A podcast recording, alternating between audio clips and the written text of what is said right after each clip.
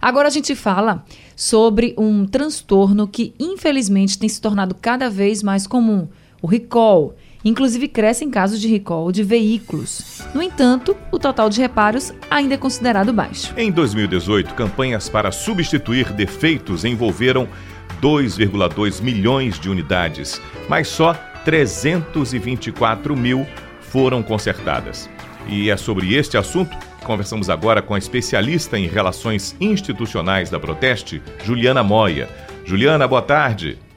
Boa tarde, boa tarde a todos os ouvintes. Boa tarde, Juliana, tudo bem, né? Tudo Ju, bem, Anne. Antes de tudo, vamos começar explicando para os nossos ouvintes o que de fato é o recall?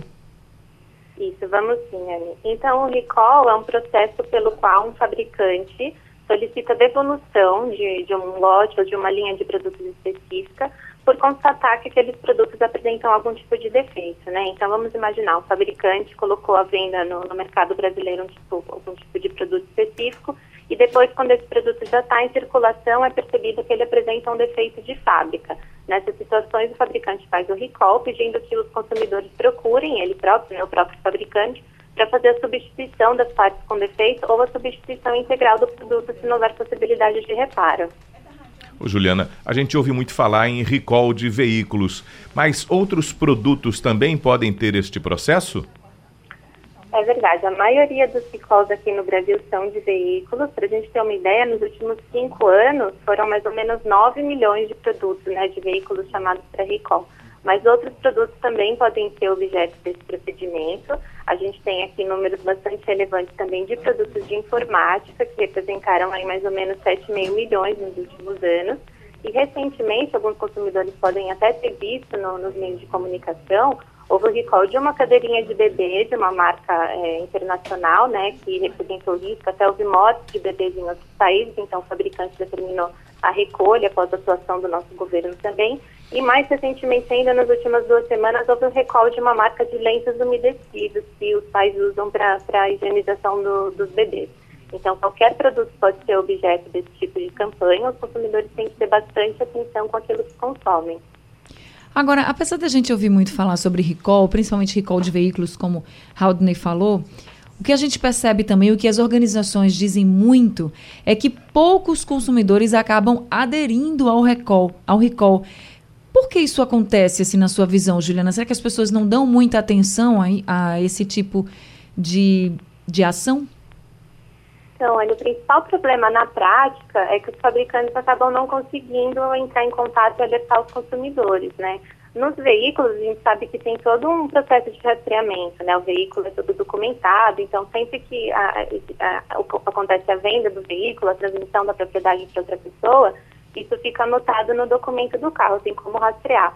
Mas ainda assim, os fabricantes de veículos aqui no Brasil não têm acesso a essa documentação. Então, é um obstáculo importante. Quando a gente fala de outros produtos, então, que a circulação é mais fácil, né, documentada, como esses outros exemplos que eu dei, de produtos de informática, cadeirinha de bebê, lenço umedecido, fica ainda mais difícil esse contato com o consumidor, né? Então, da, das, nas últimas campanhas de recall aqui no Brasil nos últimos cinco anos, houve uma adesão entre 10% e 40% só, né? Só essa pequena porcentagem de pessoas conseguiu, de fato, entrar em contato depois com o fabricante para fazer a reparação. É muito pouco.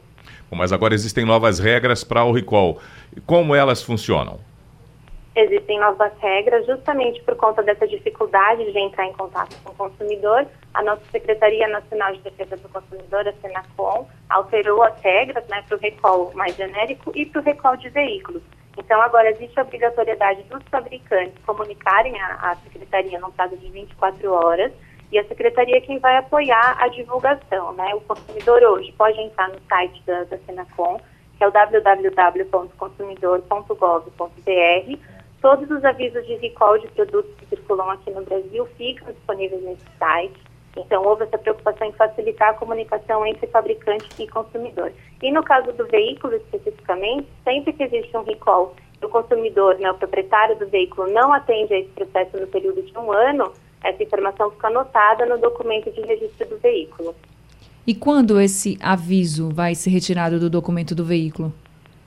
Ele só é retirado quando o proprietário atende ao recall efetivamente, leva o veículo de volta para reparação. aí sim existe um, um período de aviso de 15 dias no qual é, essa informação tem que ser retirada do, do documento do veículo. Então, fica aqui o nosso alerta, o consumidor que for adquirir algum veículo em segunda mão, tem que ter isso em atenção, verificar se tem algum aviso de escola anotado, e ele próprio já é proprietário de um veículo, ter atenção aos avisos que circulam na internet, na comunicação social, atender aos processos, caso contrário, seu veículo também vai ter essa anotação. Tá certo. Muito bom, obrigado, Juliana. Eu que agradeço, uma boa tarde. Boa tarde, Juliana. Até semana que vem. Nós conversamos com a especialista em relações institucionais da Proteste, Juliana Moya.